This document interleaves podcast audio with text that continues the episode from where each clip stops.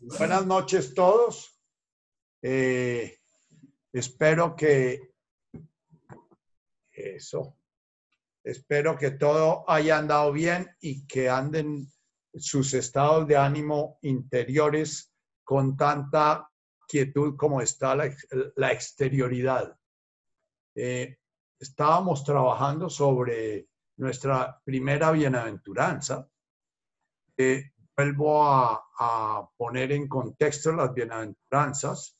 Eh, eh, en los evangelios que tenemos nosotros, las bienaventuranzas son expuestas por Jesús en el Sermón de la Montaña antes del Padre Nuestro. sin embargo, para mí el, el encuadre, digamos, de cosmovisión en el habla Jesús y para el cual están las enseñanzas de las bienaventuranzas, está en el, en el Padre Nuestro, en el Abum Guashmaya.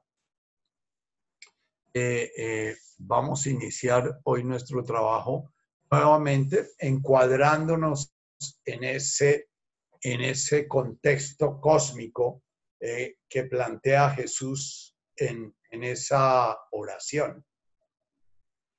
Entonces, invito a cerrar tus ojos, centrarte un poquito en respiración, permitir que en la medida en que estos sonidos vayan eh, resonando en ti, si ya los sabes, si ya te has ido familiarizando con él, con ellos puedes pronunciarlos mientras yo los, cuando yo los pronuncio. Eh, Washmaya es el universo visible, el universo del cual hacemos parte, como manifestación de la danza de Dios. Y cada uno de los objetos visibles de este universo su energía, sus fuerzas, sus agujeros negros, sus estrellas y cada uno de sus manifestaciones como somos nosotros, manifestando a esa divinidad en su danza. Netkadach Shimoch. Permitir que nuestro ego se silencie un ratico Permitir que nuestro ego, deje de llenar el espacio de la conciencia con su permanente parloteo mental. Permitir que nuestro ego dé paso a una conexión más directa de la conciencia con la realidad a través de nuestra sensorialidad, a través de nuestro cuerpo. Cada chimoj es el invitar a la mente a que deje de ser la que guía la percepción y la que maneja nuestra vida completamente y pasar a que la mente esté como en el coro de la catedral, que podamos poner en, el altar de la catedral nuestra sensorialidad que estamos viendo, estamos oyendo, que estamos sintiendo a través de nuestro tacto, nuestro gusto, la propiocepción, o sea, lo que estamos sintiendo pasa en ese universo que es nuestro cuerpo, que esa sea como nuestra conexión directa con la realidad. La mente es una forma de manifestación de la conciencia que necesita del cuerpo para precisamente comenzar a generar una conexión más clara con la realidad. El tema kutaj, nuestras voluntades nacidas precisamente la ilusión que genera la mente de estar separados, ser distintos y diferentes siempre han estado al servicio de ese ser separado ilusorio, puedan sintonizarse con la voluntad del universo. Nuestras voluntades puedan entrar en armonía con la voluntad del universo. Eh, pueda decir, estoy en el corazón de Dios, estoy en el poder de Dios. No Dios se somete a mi poder. El momento en que nuestra voluntad se rinde, el momento en que dejamos de luchar, dejamos de estar construyendo y construyendo y construyendo esa imagen de nosotros mismos, defendiéndola, entrando en conflicto con la realidad a través de nuestros miedos, aparece el final de esta primera parte que es Nehuei Sipianaj.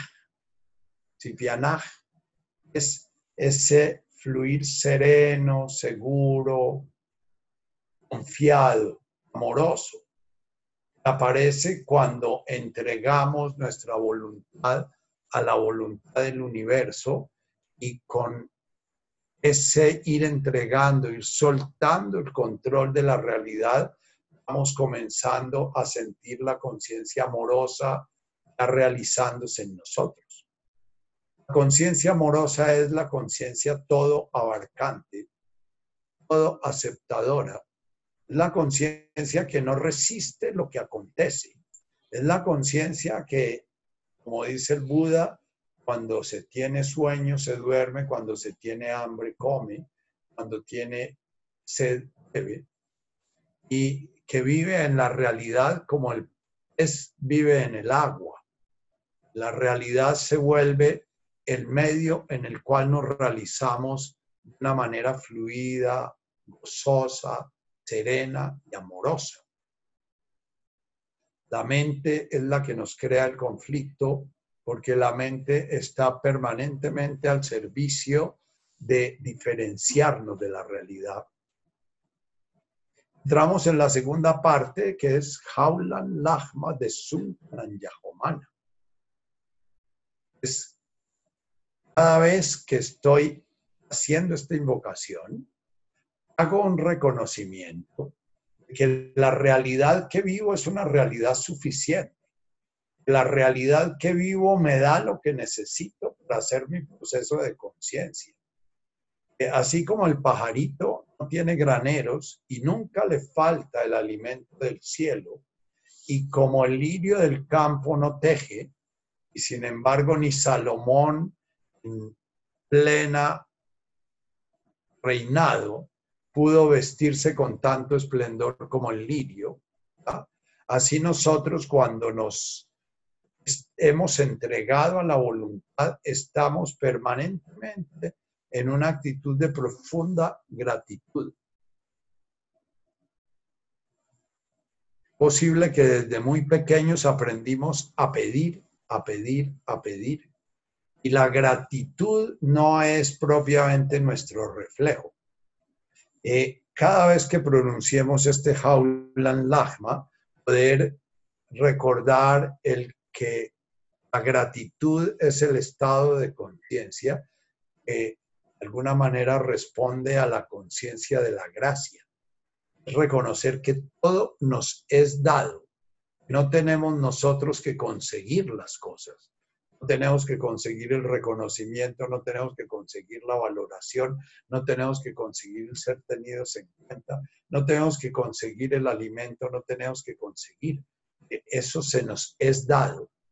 Ahora, nuestra percepción de la realidad está tan condicionada a lo opuesto, porque desde muy pequeños se nos enseñó que nos teníamos que ganar las cosas, que nos teníamos que ganar nuestro puesto en este mundo, nos teníamos que, eh, esta frase nomás, en la medida en que la repitamos y la repitamos para irla haciendo nuestra, va a cambiar nuestra manera de sentirnos en la realidad.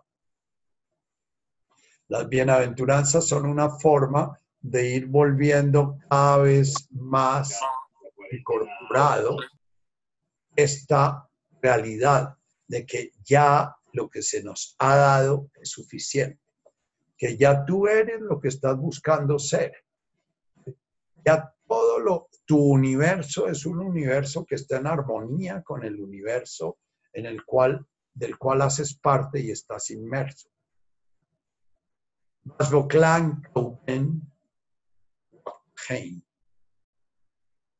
ya entramos a ver por qué no nos sentimos suficientes, por qué nos sentimos carentes, por qué nos sentimos falta, por qué nos sentimos que nos hace falta permanentemente, por qué la condición humana es siempre querer tener algo diferente de lo que tiene, tener un cuerpo distinto del que tiene, tener eh, eh, un patrimonio distinto del que tiene, tener una realidad distinta de la que tiene, tener una tierra distinta de la que tiene, y por eso todo el esfuerzo que hace el ser humano es para cambiar la realidad. Y la hemos cambiado a tal punto que nuestro planeta eh, tiene la sabiduría divina, eh, se está desorganizado gracias a los enormes esfuerzos que hacemos por perturbar ese orden divino. Lo perturbamos por nuestros miedos. la necesidad de perturbar la realidad está nacida en el miedo.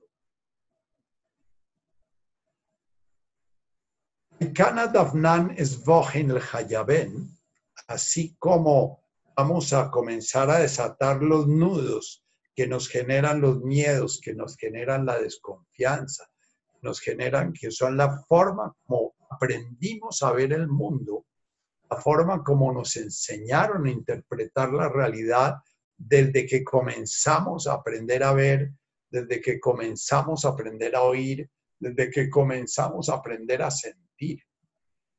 Cada vez que en nuestro sistema familiar nos inducían una manera de percibir el calor, el frío, el hambre, la satisfacción, estaban de alguna manera sacándonos de, nuestro, de nuestra percepción natural para meternos en la percepción cultural, que es la percepción que transmite la familia.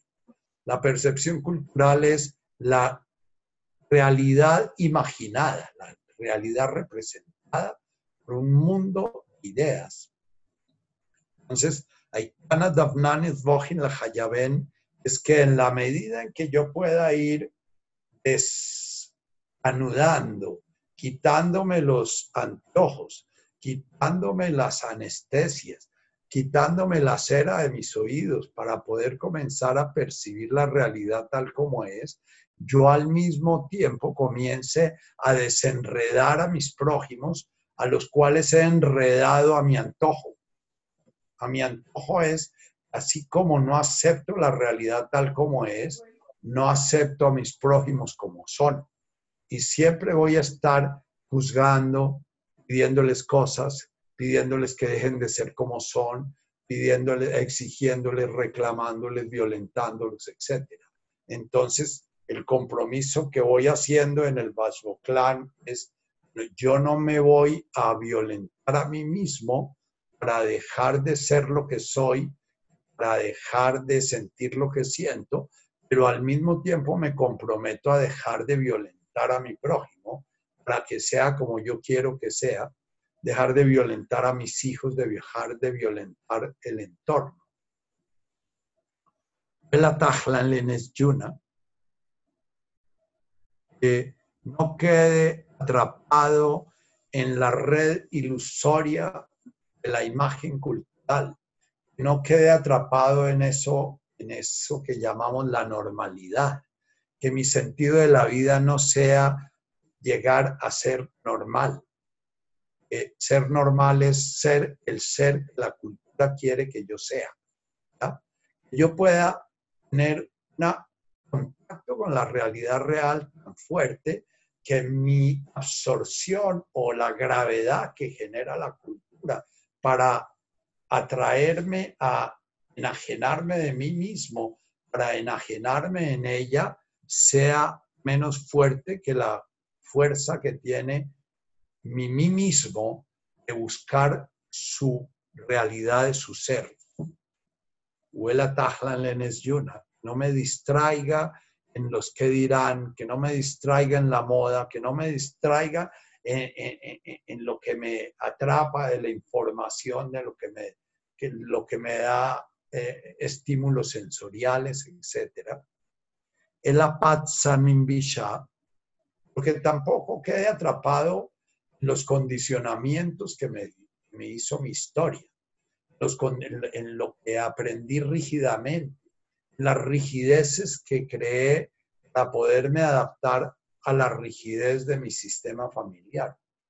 Pueda estar en cada presente y en cada realidad presente, pudiendo estar dejándome tocar por esa realidad y danzando mi danza al ritmo de esa realidad, poder hacer pareja con la realidad, no estar atropellando para que la realidad dance mi danza, y al, mismo tiempo no sentirme atropellado y resistiendo a la realidad en la danza que me pide danzar, que pueda estar como muy mirando las cosas que en mi interior resisten la realidad, mis miedos, mis necesidades creadas, mis necesidades inventadas. Una vez que recorro este planteamiento de Jesús, ¿qué es la realidad y qué es lo que Él viene a invitarnos a vivir? Entonces voy a hacer una afirmación, es Metul Delaje Malkutaj. Todo, todo, todo lo que acontece en el universo está regido, está ordenado, está organizado, está guiado por Malkutaj, por esa voluntad divina. Todo tiene un sentido profundo. Mi problema es que yo tengo mi propio sentido y cada vez que me encuentro con el universo, siento que el sentido del universo no es bueno de acuerdo a mi propio sentido. Entonces, metul delaje malkutaj es cada vez que hay algo que definitivamente me atropella, es poder mirar en mi interior, darme cuenta qué es lo que está resistiendo a esa realidad, no tratar de cambiar esa realidad. Tul delaje malkutaj cuando vivo ese espíritu realmente desde el centro de mi corazón, porque he tenido que ir abandonando la mente, ir bajando a mi corazón. Mi corazón es el que responde directamente a lo que yo estoy tocando, a lo que yo estoy sintiendo, a lo que yo estoy viendo. Y la vía directa es de las, del mundo sensorial que nos conecta con como el, la, la, conexión de la hoja con el árbol, son nuestros sentidos. Es directamente a nuestro corazón, es el mundo emocional. Entonces, cuando nuestro mundo emocional está conectado con la realidad real sensorial, no con los mundos mentales, eh, Bajaila El universo se nos presenta como un oro infinito de colores, sonidos, llenos de armonía y belleza. Manifiestan la divinidad que los está implícita y se está manifestando en ellos. El gozo, el amor, la confianza, son los sentimientos del corazón cuando está conectado con la realidad. El miedo, la duda, la paranoia son los sentimientos del corazón cuando está obedeciendo a los mundos mentales y a los aprendizajes. Lachlan, el mini, es una y otra vez la luna llena y vuelve a la menguante, vuelve a la luna nueva, el invierno se transforma en primavera, la primavera en verano, el verano en otoño. Una y otra vez los campos se secan, una y otra vez se, se, toman las cosechas y se siembran nuevamente las semillas. Es, es, es una impermanencia constante la de ese Wahaila o pero es una impermanencia que refleja una constante en esa impermanencia, que son los ciclos que fueron cantados por nuestros lenguajes españoles por los siglos de los siglos, en los lenguajes sajones forever and forever, para siempre y por siempre. Amén.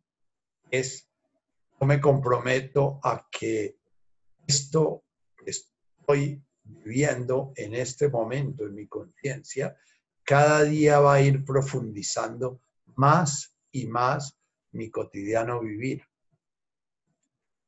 Y vamos a las bienaventuranzas. Después de mencionar las parábolas del reino, el reino de Dios es como ese lirio, el reino de Dios es como esa besita, el reino de Dios es como el mercader que un día encuentra una piedra preciosa y, queda completamente eh, apasionado por ella y va, vende todo lo que tiene y para poder conseguir esa piedra. El reino de Dios, y bueno, ustedes van a oír las parábolas que hemos oído desde pequeños en nuestras iglesias. Todas hablan de ese reino, el cual acabamos de hacer como su planteamiento cosmológico, ¿ya? Y las bienaventuranzas son como el caminito que vamos abriendo día a día para ir pudiendo Vashvoklan, para ir pudiendo eh, para ir pudiendo Tete, para ir pudiendo, para ir pudiendo vaciarnos, para ir pudiendo entregar nuestra voluntad, para ir pudiendo. Entonces, las bienaventuranzas son un caminito práctico que inician con una fundamental, es que ya está mencionada en todo el planteamiento del Padre Nuestro. Es Veihum de Maskani Baruch Dilhoni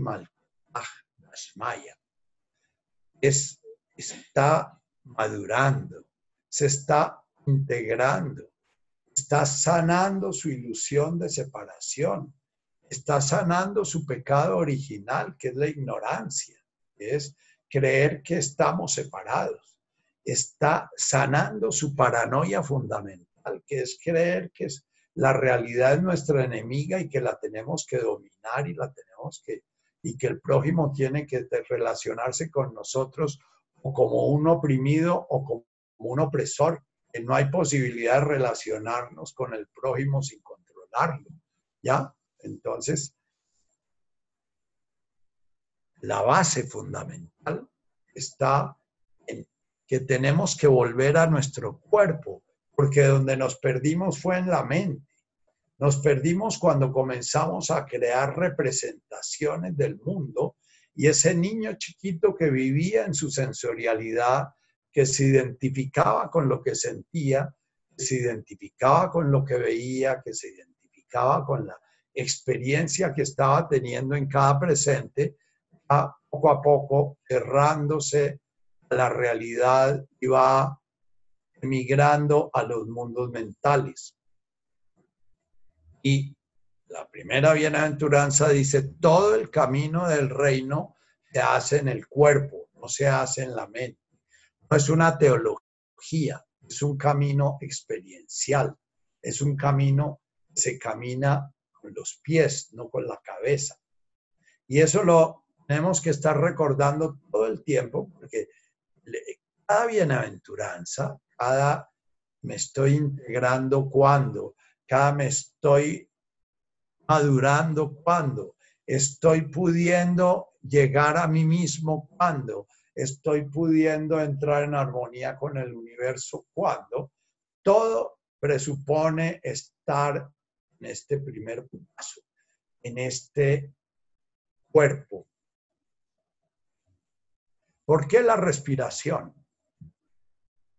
Primero porque por tradición todos los caminos espirituales, todos los caminos que hablan de este volver al origen, volver a nuestra relación integrada con la realidad que vemos como exterior, pero que no es exterior a nosotros, hace parte de nosotros. Cuando ustedes están mirando algo, ustedes son eso que miran. Cuando ustedes están oyendo algo, ustedes son eso que oyen. Si ustedes están oyendo la coral de la novena, en el momento en que ustedes están oyendo, oyendo, ustedes son esa coral y son esa armonía y son esa manifestación y son los testigos de esa manifestación. Eh, eh, los psicólogos del conocimiento como Santo Tomás de Aquino y los griegos cuando comenzaron a hablar de qué era conocer, decían conocer es hacerse uno lo conocido. Eh, poco a poco fuimos creando la sensación de que yo soy el que conozco eso que es distinto de mí. Los indígenas, les he dicho, se saludan, los eh, mayas dicen yo soy tú, eres yo, o tú eres mi otro yo, soy tu otro tú. Porque cuando volvemos a ser como niños no estamos afirmando nuestra separación y nuestra diferencia. El ser adulto está permanentemente teniendo que hacer juicios, teniendo que dar instrucciones, teniendo que decir cosas. ¿Para qué? Para afirmarse separado del otro, para afirmarse distinto del otro. Entonces, cuando comenzamos a plantearnos el camino, es un camino que tenemos que hacer siempre recordando desde dónde lo hacemos, desde qué base vamos a hacer el camino. Vamos a hacer el camino desde nuestros pies a través de conectar nuestra conciencia con la respiración y a través de la respiración conectarnos con nuestra energía vital. Respirar, lo mismo que el latido del corazón, es algo que está permanentemente como lajlan al siempre se está dando y está desapareciendo, está presentándose y está desapareciendo. Entonces, el respirar, la conciencia en la respiración es una aferrarnos al presente. Nadie puede respirar en futuro y puede respirar en pasado. Cuando llevamos nuestra atención a la respiración, estamos necesariamente con nuestra conciencia en el mundo sensorial como el mundo mental es el que nos domina y el que, en el que fuimos condicionados y en el, en el que nos acostumbramos a vivir con una super práctica, como dice Richard, somos doctores en vivir en el mundo mental, porque desde que teníamos cuatro años ya nos estaban invitando a irnos al mundo mental y ya nos ponían frente a una pizarra y ya nos ponían, nos estaban hablando en conceptos y ya nos estaban diciendo lo que debes y lo que no debes y lo que hubieras debido y lo que no hubieras debido. El niño hasta los tres años todavía no distingue bien entre el tú y el yo y todavía a los tres años no distingue entre el pasado, el futuro, el presente ya. Entonces él perfectamente puede decir, yo voy a ir ayer, yo, yo vine mañana porque son todavía conceptos en los cuales él no habita. Entonces, ir al presente va a ser un trabajo que tenemos que repetir millones de veces para volver a crear un hábito cognoscitivo diferente. Nosotros conocemos el mundo desde el concepto. Nuestros lenguajes son conceptuales. Nuestros lenguajes, cuando yo estoy pronunciando un discurso, estoy yendo desde la mente a su mente. El lenguaje que hablaba Jesús era un lenguaje en un sonido evocaba una sensación, evocaba una experiencia, evocaba una manera de sentirse en la realidad. Entonces, cuando él dice le mascani, la respiración es al mismo tiempo el alma, respiración es el espíritu, la respiración es la vida, la respiración, entonces cuando él dice, cuando yo estoy aferrado a la vida, estoy cada presente viviéndolo en función de que soy un ser vivo, pero la vida no como un concepto, sino como una experiencia. Dice eh, eh, dicen muchos filósofos que hoy en día el ser humano ha aprendido a durar en vez de vivir. le encanta vivir viejito, viejito, viejito, pero realmente ha pasado la vida entera sin vivir. Porque cuando vive uno vive en la mente, uno vive eh, conectando su corazón a los mundos mentales, ¿no? Y es como vivir en una película o en una telenovela o en una... Uno no vive su vida propia, sino vive permanentemente universos mentales y tiene todo su mundo emocional al servicio de esos universos. Hoy varias terapias plantean, por ejemplo, el sufrimiento nace de las historias que nos contamos, como las terapias de Richard Moss o las terapias de Byron, Byron Cates.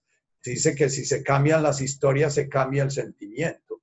Y realmente, cuando se cambian las historias en un hombre moderno, se cambia el sentimiento. Eh, cuando Jesús nos habla de, estar en Lemáscani, nos habla de ir a arraigar nuestro sentimiento en la vida real. La mayoría de psicologías positivistas de hoy en día, el secreto y, y etcétera, dicen cambie sus mundos mentales y verá que crea realidades positivas. Y usted lo que tiene es que quitar de la realidad la negatividad y tiene que quitar la de la realidad lo que no le gusta de la realidad. Entonces, cree mente positiva y entonces creando mente positiva, su corazón va a cambiar de sentimiento y de estado de ánimo. ¿Ya? Y, y entonces muchas terapias hoy en día son cambiar un chip mental X por un chip mental cuando se cambia un chip mental X por un chip mental Y, es como si se cambia uno de la religión católica a la religión protestante y de la religión protestante a la religión judía y de la religión judía a la religión maometana y de la religión maometana, porque una religión es un mapa, una religión es una teología, ¿ya? Las religiones, de alguna manera, todas nacieron por personas que hicieron un camino en la realidad y en la realidad despertaron y describen ese camino que hicieron, pero eh, como el cuento de eh, Anthony de Melo, Anthony de Melo dice que un maestro se fue al Amazonas y vivió 20 años en el Amazonas. Y en el Amazonas eh, hizo toda una experiencia que lo llevó a la iluminación, llevó a la integración con ese universo eh, vegetal y animal del Amazonas y él se realizó en, ese espacio-tiempo del Amazonas. Y entonces volvió a, su viejo mundo eh, y, comenzó a decirle a sus discípulos que para uno iluminarse tenía que ir al Amazonas, porque, porque es que en el Amazonas se vivían cosas, pero los discípulos todos comenzaron a plantearle que pero que ir al Amazonas, que era muy complicado, sobre todo porque era en esa época que ir de, Europa a América gastaba eh, tres meses en un barco y tenía después que llegar uno al Caribe y ahí tomar un caballo para adentrarse eh, por meses enteros. Eso era muy complicado. Entonces eh, lo comenzaron a convencer de que escribiera lo que había vivido y que escribiendo lo que había vivido, ellos podían comenzar como a revivir su experiencia y podrían despertar a la, a, la realidad, despertar a, a esa integración con el universo que nos rodea, que es la iluminación, el descubrir que no estamos separados, descubrir que no tenemos que controlar nada, descubrir que hemos ido creando miedos por doquier para sentirnos separados, ¿ya? En una desfase de la conciencia refleja que tomó el camino de... La conciencia refleja es como si nos entregaran una, una canoita para atravesar el río, dice Buda. Y entonces nosotros comenzamos a sentir que esa canoita es tan indispensable para atravesar el río dedicamos toda nuestra vida a cuidar la canoita y a estarla echando cera y embetunando y cuidándola del sol y todas esas cosas, porque, porque la canoita es indispensable para atravesar el río. La canoita es nuestro cuerpo. Eh, el Buda dice que hay que atravesar el río, pero al, llegar a la, a la otra orilla, abandonar la canoa. Es el símbolo de la muerte. Entonces, eh, este maestro eh, eh, convencido por la resistencia de sus discípulos a ir a, al Amazonas a hacer la experiencia de vida que él había hecho y ese despertar de su unión con el universo, decidió hacer unos largos descripciones de, del río y largas descripciones de los sonidos de los pájaros y largas descripciones de lo que se vivía cuando anochecía y las cigarras ensordecían los oídos y largas descripciones de los mosquitos picando y todas las cosas. Y cuentan que una vez que murió este maestro, sus discípulos volvieron sagrado ese libro que él escribió y comenzaron a adorar unas curvas que se describían y unos árboles que aparecían ahí y adoraron entonces los piquidos de los mosquitos en unos misterios y después adoraron eh, la luna menguante o la creciente en la selva o qué sé yo. Y, que ninguno despertó, como eh, dice Tony en su sarcasmo, dice, decidieron crear una teología de, ese, de esa descripción de ese viaje. Y bien, entonces, lo primero es entender que el camino del espíritu es un camino que no se hace en la cabeza. hay una religión verdadera, no hay un mapa verdadero. Todas, el hinduismo, el budismo, el, el zoroastrismo, las religiones incaicas, las religiones aztecas, todos nuestros chamanismos son sencillamente eh, la forma como las personas que han llegado a vivenciar la plenitud del desarrollo humano, que es la conciencia de ser un ser integrado al universo, que es consciente de sí mismo y del universo mismo en él, ¿ya? Todos los que escribieron cuando mueren sus discípulos, la mayoría crean evangelios y crean historias como las del, del maestro que describe el Amazonas. Y nos quedamos honrando y creando teorías acerca de, cómo el árbol debe crecer y cómo debe ser la curva del Amazonas para que nos ilumine, etc. Eh, cada vez que ustedes estén pegadas o pegadas a una doctrina, una doctrina, una creencia, acuérdense que esa creencia sencillamente es un dedo que apunta a la realidad. Esa creencia nace un ser humano recorrió un camino y trata de comunicar a los otros seres humanos cómo fue su camino. ¿Ya? En las religiones terminan siendo como la historia de Tony de Melo de, del gato del, del gurú, ¿no? El, eh, el gurú que en la meditación entraba todos los días un gato y entonces todos se distraían sacando al gato y, y, y entonces el gurú un día les explicó que el gato, eh, no, no, pelearan con el gato, que siguieran en su trabajo de estar conscientes en su respirar y que si el gato entraba y paseaba por ahí, hacía lo que fuera, eh, buscaran estar eh, centrados en su respirar y que el gato hiciera parte de ese universo respirante en el cual estaban ellos. Y bien, el gato comenzó a bañarse en la meditación y todos los días entraba y se sentaba a los, a los pies del gurú, en el, al canto del gurú, al lado del altar. Cuando muere el maestro, entonces los discípulos eh, eh, se vuelven un ocho ah, para explicar si es necesario traer o no traer un gato. Y los más ortodoxos deciden que toca traer un gato porque es que parte del camino incluye un gato al lado del altar. Eh, entonces, nuestras religiones han sido muy valiosas en cuanto que fueron cuando éramos niños y no podíamos todavía recibir una información más directa, la realidad. Esta es una realidad trascendente que los que han hecho el camino tratan de comunicarla a través de la palabra.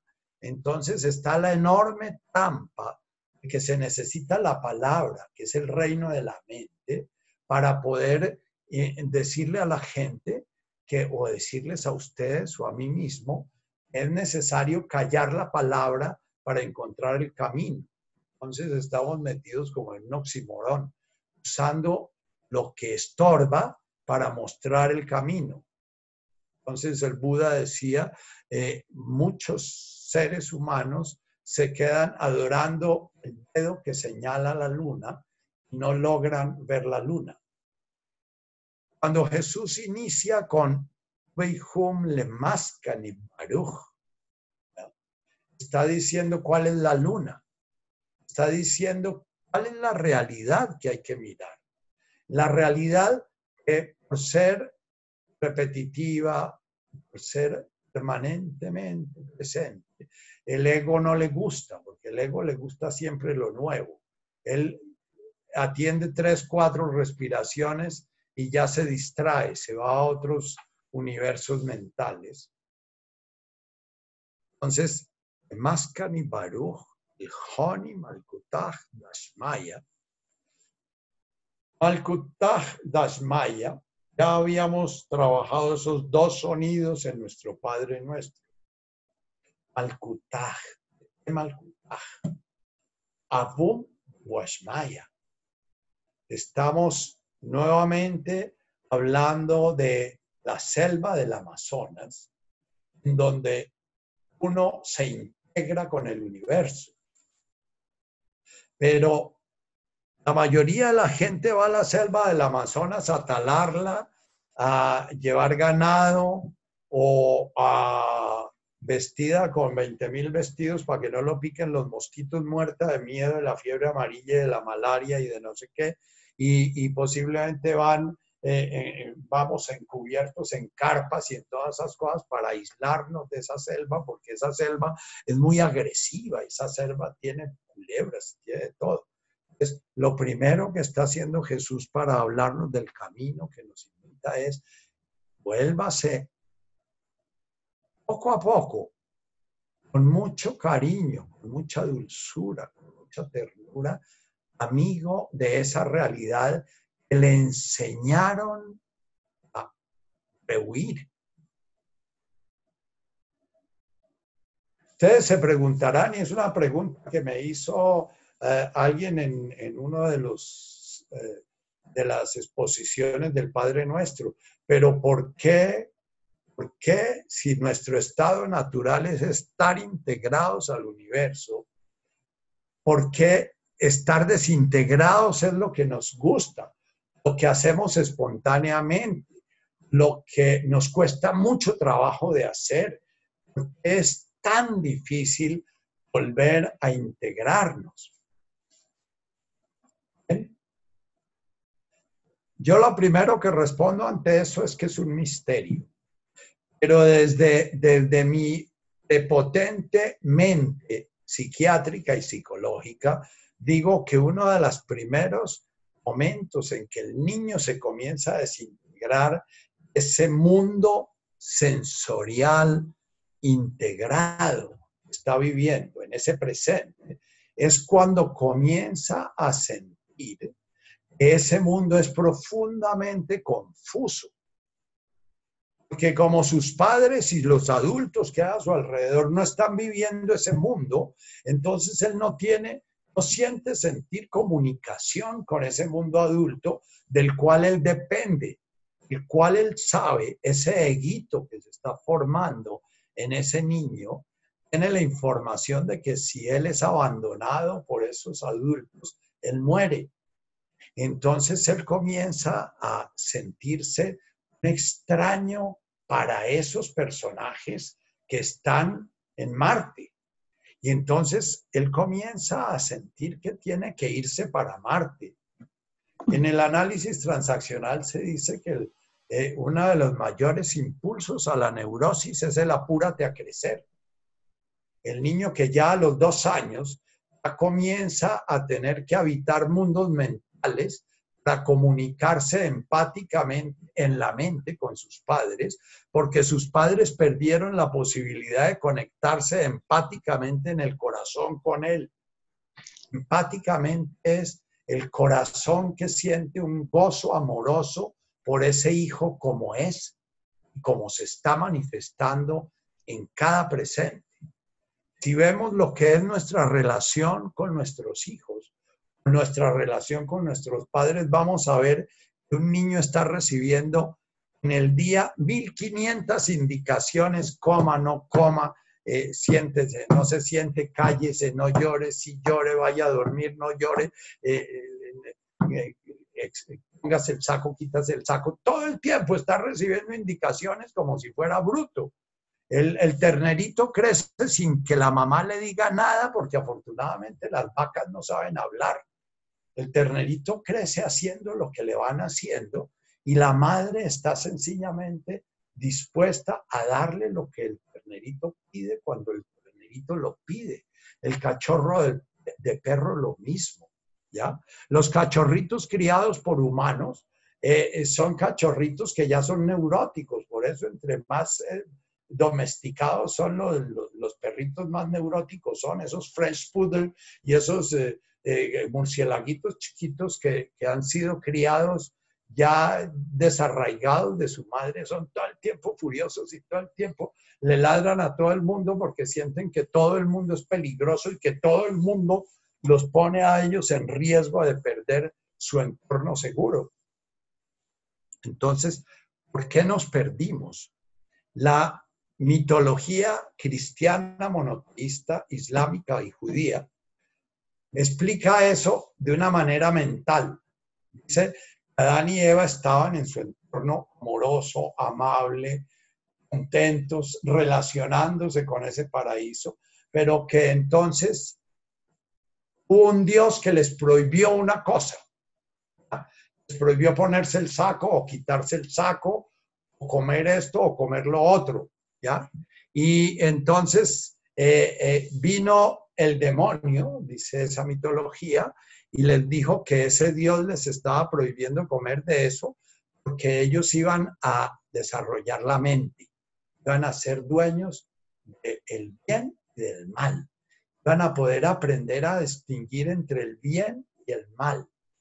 Entonces, que ese Adán y esa Eva decidieron que tal vez si se comían la manzanita para poder ser dueños del bien y del mal y que a partir de entonces quedaron condenados a vivir en un mundo en que viven peleando entre el bien y el mal, que es la salida del paraíso. Y entonces los católicos son buenos, los protestantes son malos, los, y los árabes son buenos, los, los, judíos son malos, los, eh, eh, eh, las prostitutas son malas, las, las monjas son buenas, qué sé yo, todo el tiempo estamos. Y entonces cada vez que estamos relacionándonos con la realidad, no nos relacionamos con el árbol con el del cual cogimos la fruta, sino, que nos estamos relacionando con el mal de comernos la fruta. Y la culpa original es un mecanismo de defensa que tiene ese eguito chiquito.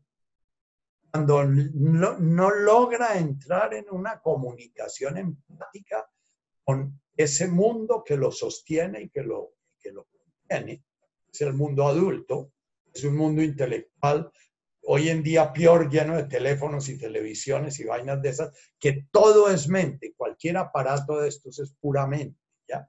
Eh, eh, mi consulta ahorita es bastante poquita, ¿por qué? Porque la gente no puede estar presente frente a mí y la mayoría de personas sienten que gran parte del acto terapéutico es un acto de presencia es un acto donde hay un intercambio energético, es un cambio, un acto en el cual hay un, juego de presencias, ¿ya?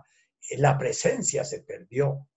La presencia que hacemos aquí es una presencia sustituta, es una presencia en doble dimensión. Un perro no puede ver esta presencia porque él no tiene un cerebro que interprete la tercera dimensión de las dos dimensiones. Por eso el perro entra al ascensor y ve ve la imagen de él en el espejo y ni le pone, bolas. Esa es una imagen que no tiene significado para él. Bien. De Mascani Baruch. Si vamos a hacer un camino y nos salimos de nuestro estar enraizados en nuestra respiración para poder estar en contacto con lo que estamos viendo, con lo que estamos oyendo, con lo que estamos sintiendo, que es lo que nos comunica con la realidad. La mente no nos comunica con la realidad. la mente nos representa la realidad. Entonces, el camino se hace en la realidad. Y el reino es la realidad. El reino es en este mundo. Y es este mundo. Dilhoni Maya, el que está arraigado en su respiración, el mismo hecho de estar arraigado lo lleva a Malkutah Maya, a comenzar a entrar en sintonía con ese orden del universo. El orden de la mente no entiende el orden del universo. Los físicos cuánticos llegan a un punto en que quedan trancados porque no logran entender la, nuestra miope ciencia. Lo único que hace es decir que cuando la manzana está ahí y la soltamos se cae. Eso es lo que dice la ciencia. Pero eh, hay mil explicaciones y mil explicaciones matemáticas y cuánticas sobre el tiempo-espacio, de por qué se cae la manzana. Entonces, es que el espacio-tiempo es una, una, dimensión única que tiene curvas y que tiene, y tratamos de crear imágenes para interpretar, pero cuando se llega ya al momento en el cual, ¿por qué un quantum espacio-temporal tocado por una información que no se sabe de dónde viene, ya los físicos cuánticos están hablando de la conciencia, entonces se genera de alguna manera una realidad real, es una realidad, un quantum de posibilidad en el momento presente. Eh, eh, lo que dicen los advaitas es que la materia es un mito de la mente, la materia no existe. Eh, sin embargo, nosotros consideramos nuestro máxima nuestra máxima certeza la materia. Y entonces me van a decir, entonces arranque por entre la pared y verá que sí existe, ¿cierto? Entonces, Maya no es posible, no es posible llegar a acercarnos al aroma, el gusto, lo que puede ser el reino de Dios si no estamos en nuestra carne, si estamos en nuestra mente alimentando miedos, alimentando teorías, alimentando verdaderos y falsos, alimentando buenos y malos, alimentando eh, hipótesis, no podemos degustar el reino de Dios. Hay un misterio profundo en esto. Dice Benoit que la realidad se percibe como si, eh, el ejemplo se los voy a poner, es como si fuéramos una rueda que gira en un eje y la realidad gira permanentemente, como la mandala de la cual nos habla Richard. Entonces, nosotros estamos, entre más gire la mandala, en nuestra tendencia es estar más en la periferia, es donde está nuestra imagen de nosotros mismos, no está la imagen que tenemos del mundo, están nuestras imágenes del pasado, nuestras imágenes del futuro, están nuestros mundos visuales creados, nuestros mundos visuales representados, están en la periferia. Cuando vamos llegando a la respiración, llegando a la respiración, la periferia va perdiendo su solidez, periferia va perdiendo su consistencia. Entonces, dice Benoit, la vida de cualquier ser humano es como una rueda que si recibió una información bastante cercana a la realidad de sus padres o de sus ancestros, va a girar muy poco de centro. O sea, va a ser el centro recibió hasta un poquito por fuera el centro geométrico de la rueda.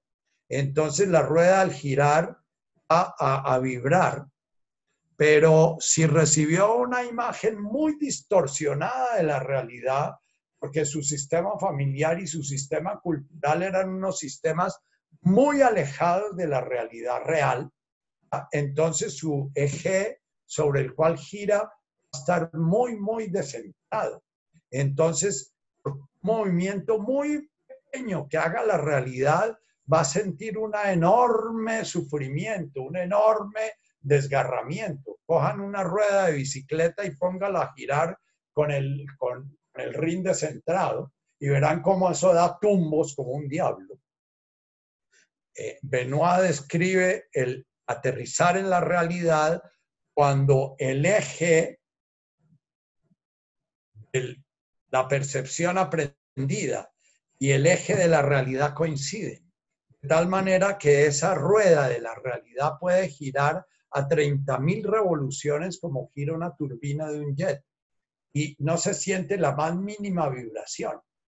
las turbinas de, de, los jets las tienen que centrar con unos aparatos que miden milésimas de milímetro para poder centrarlas en el puro centro, porque una turbina que se centra un milímetro del centro se estalla a 30.000 revoluciones por minuto.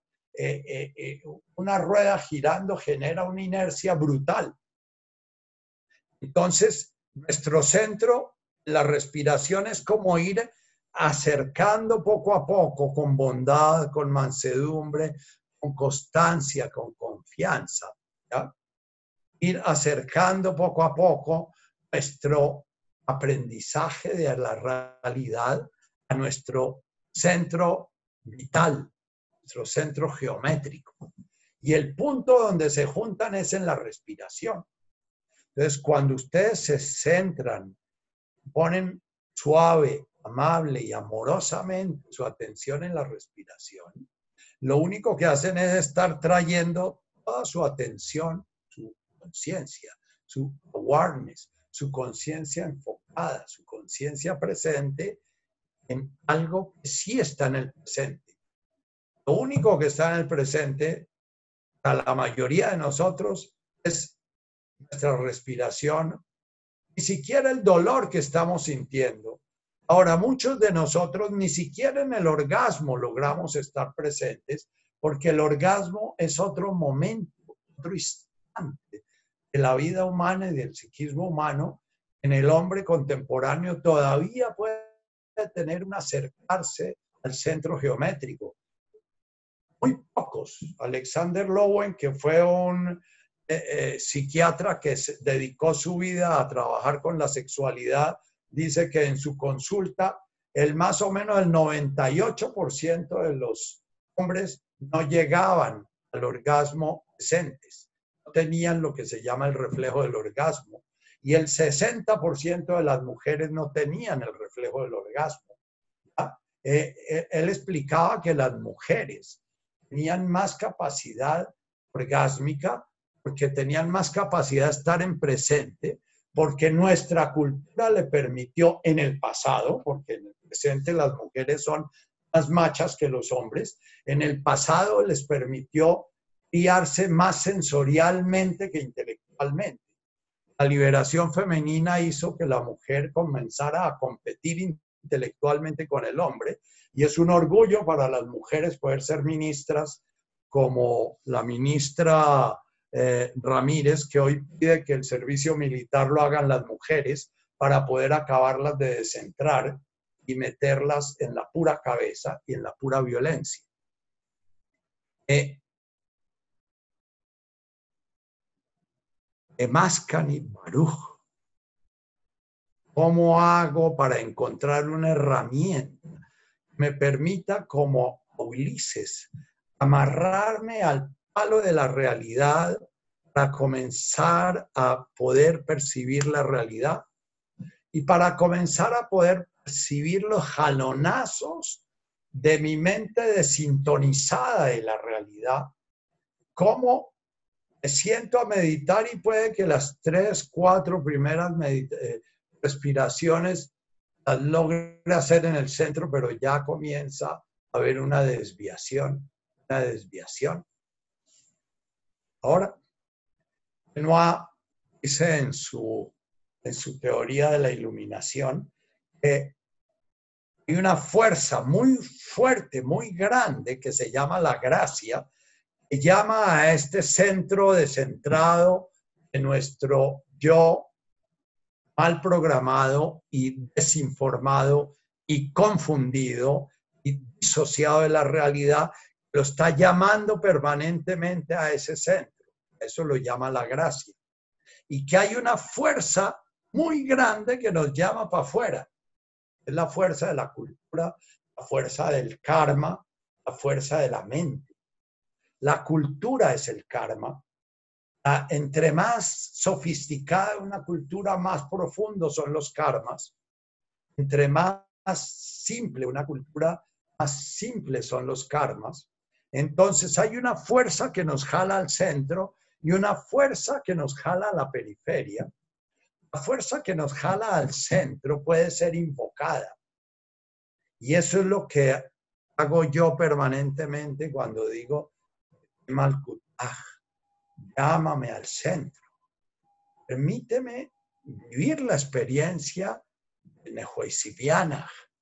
Permíteme vivir la experiencia de poder soltar mi control, olvidarme de la declaración de renta, olvidarme de hacer cuentas, olvidarme de si gusté o no gusté, o si tengo pacientes o no, olvidarme de si pusieron cuarentena o no pusieron cuarentena, o si estos gobiernos están pifiados y están haciendo una gran embarrada, o si es olvidarme de todo eso y decir, eh, ah, ah, se haga tu voluntad Abba, Abba, Lama, Sabacani. Es el grito de Jesús cuando en su dolor intenso al borde de una muerte con un dolor físico indecible, porque el dolor que vive un crucificado es indecible. Es la tortura que inventaron los romanos como con el empalamiento, la peor de las torturas. Los romanos, para proponer su paz, que es el ídolo del hombre moderno, la paz, crearon la paz romana, pero la paz romana se generó a base de violencia. Y la crucifixión era la tortura que se hacía en el, imperio romano a cualquiera que subvirtiera el orden. Si estuviéramos en el imperio romano, crucificarían a los que no llevan tapabocas. Eh, cuando la realidad se vuelve muy, muy profundamente dolorosa, si no hemos practicado durante mucho tiempo y no estamos ejercitando, como dice el Richard Moss, el músculo de la atención para ir a este centro que es la respiración, que es nuestra sensorialidad, nos va a ser casi imposible sin la ayuda de la gracia estar centrados.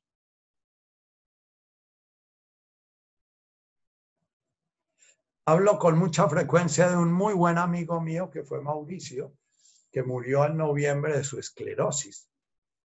Él estaba aterrado en su mente lo que iba a ser su muerte ahogado.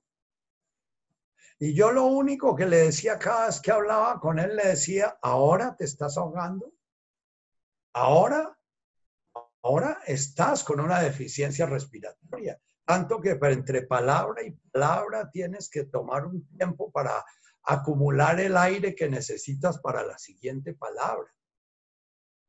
Pero ahora que te estás ahogando en la realidad, no estás aterrado. Práctica. Mauricio llevaba 30, 35 años de sentarse 3, 4 horas diarias en su respiración y estar en contacto con su cuerpo y estar leyendo su realidad sensorial durante mucho tiempo. Y eso es lo que lo hizo para mí un enorme amigo y me sentí muy, muy honrado con el hecho de que él me pidiera que lo acompañara en su proceso de dejar este cuerpo, ¿ya?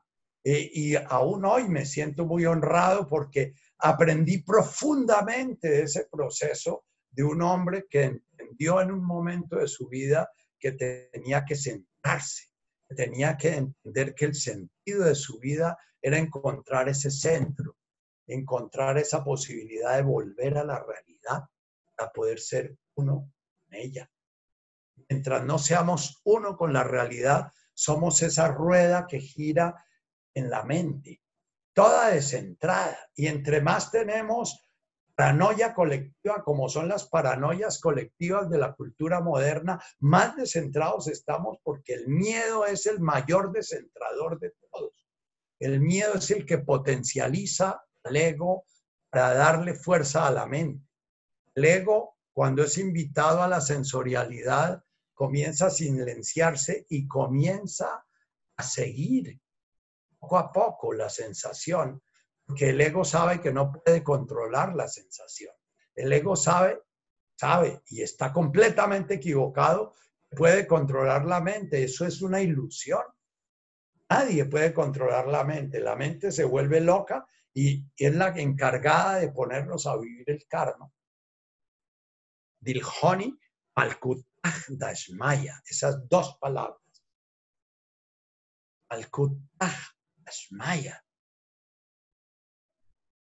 El maestro que en el Amazonas se iluminó y llegó a la plenitud de gozo, confianza, amor, integración, es porque logró percibir y logró entrar en Dasmaya, logró centrar su rueda, logró que esa conciencia racional del ser humano se pusiera al servicio de, la realidad y dejara de estar al servicio de los mitos.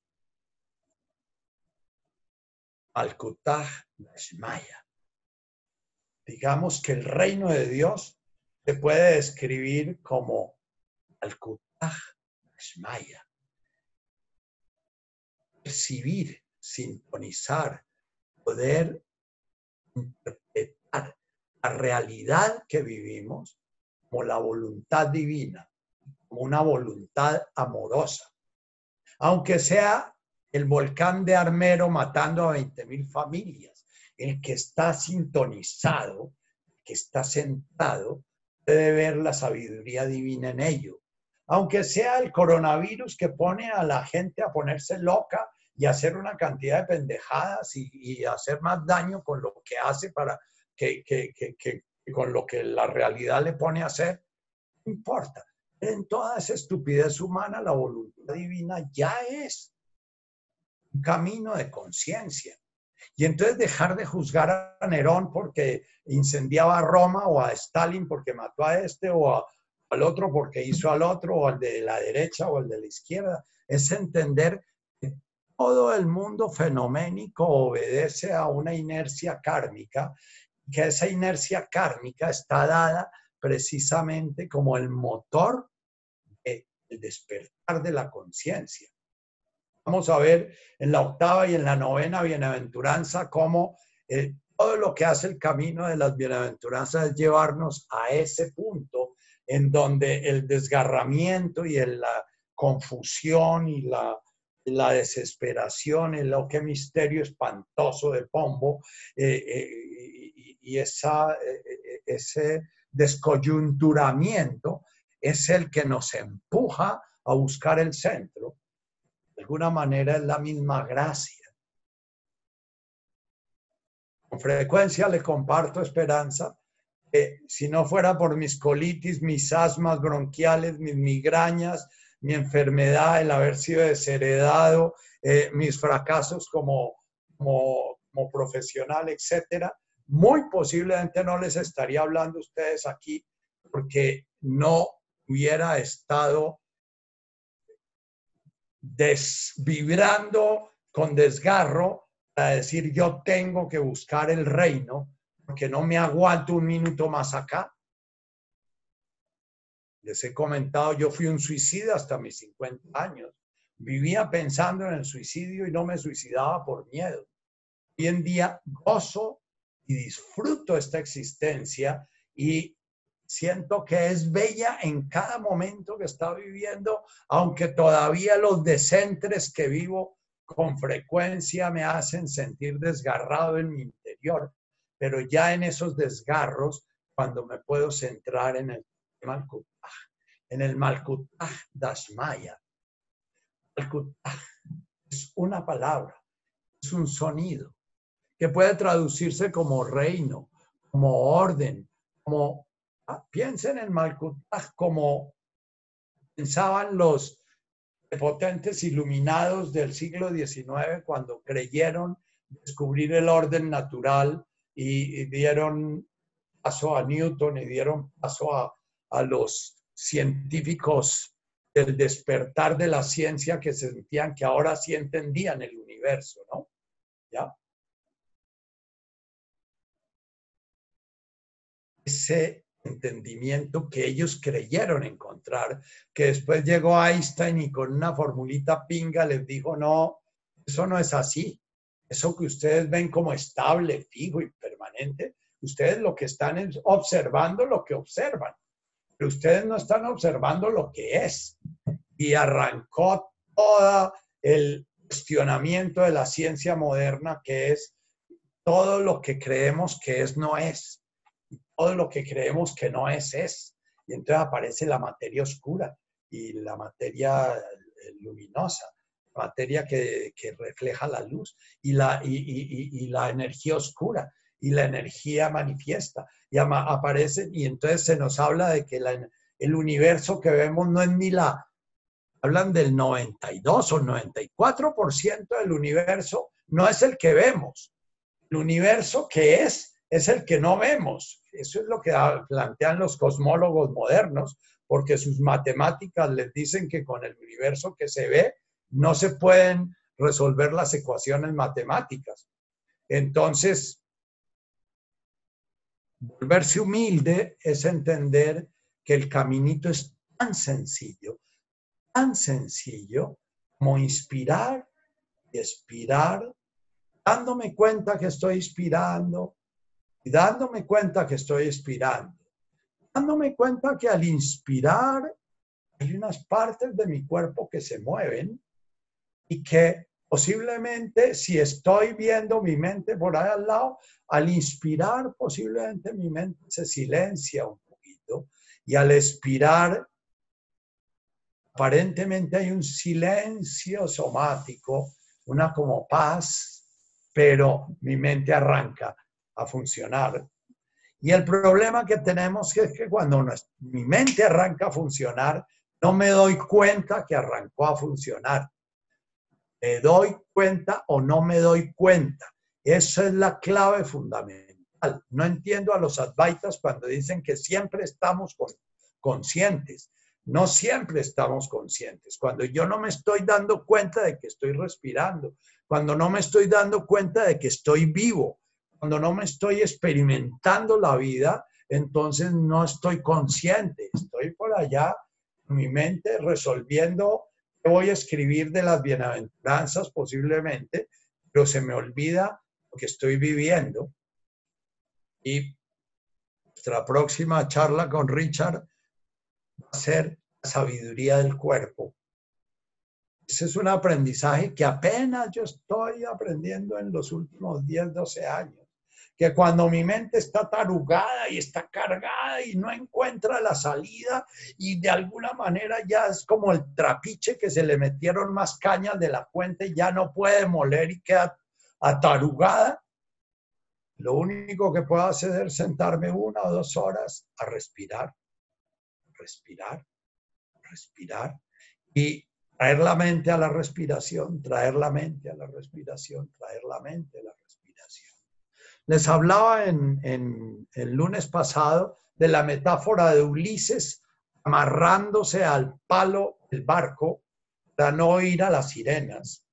La metáfora de la meditación es hay que amarrarse a la respiración, darse cuenta de la respiración, porque ¿con qué nos amarramos?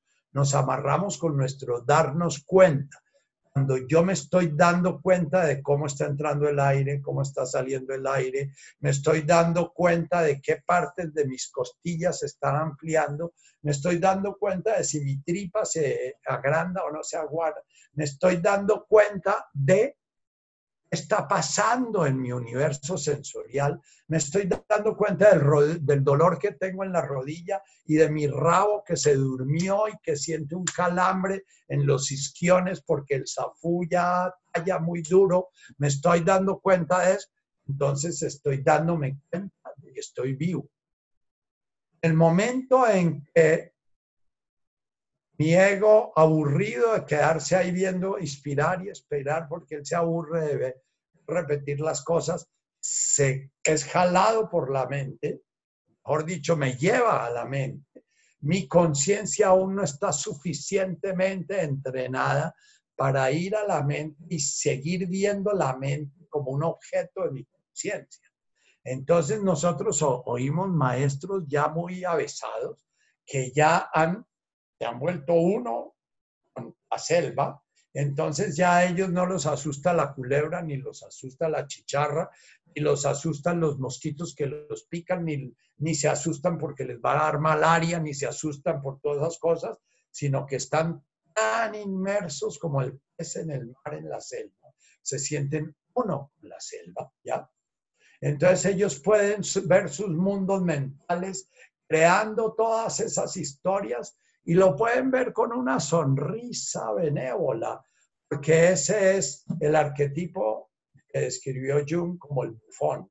Cuando uno comienza a darse cuenta de lo tonta, las tonterías en que anda metida la mente cuando comienza a darse cuenta de, lo idiota que es, de cómo siempre vive metida en seis, siete cositas, porque en últimas la mente de cada quien vive cinco o seis universitos chiquititos, mezquinos, en la declaración de renta y en si me subió, me bajó el, sueldo, o si me quieren o no me quieren, o si me fueron infieles o no, o si tiro bien o no tiro bien. Eh, eh, en esas son idioteces en los que anda metido la mente, idioteces inútiles.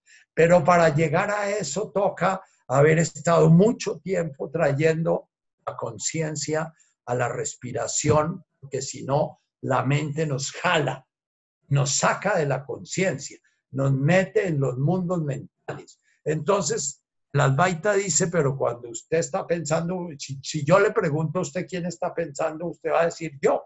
Entonces está consciente. Sí, estoy consciente porque usted me preguntó dónde estaba y entonces usted como maestro me llamó a mi presente y me hizo darme cuenta que estaba en los mundos mentales. Pero eso es lo que tenemos que ir creando nosotros. ¿ah? Que no tengamos que tener al señor Espira o al señor eh, Francis Lucille o a, mi querido Richard o a mi querido Anchin diciéndonos dónde está sino que podamos nosotros comenzar a preguntarnos, ¿dónde estoy? En el momento en que digo en dónde estoy, ah, estaba en mis abejas atendiendo las colmenas. Trabajo inútil porque no pasa nada con las colmenas, aunque yo me pase toda la meditación arreglando el apiario. Ah, estaba escribiendo el artículo de, de, las, de las bienaventuranzas. Inútil porque no pasa nada con eso que estoy escribiendo lo que eh, eh, yo estoy pensando ahorita, porque cuando lo que pienso ahorita, cuando vaya a escribir, ya se ha ido y se ha desorganizado. Porque la mente es como una colmena, que ustedes traten de coger una colmena. Yo me pasaba días enteros, fines de semana enteros con don Pedrito, mi apicultor, tratando de recoger una, colmena de un cielo raso cuando la reina se iba porque las abejas se dispersaban y no había nada que hacer, porque una vez que la reina se dispersa, no hay nada que hacer, la colmena se perdió. No era sino coger la reina, encontrar la reina y meterla al cajón.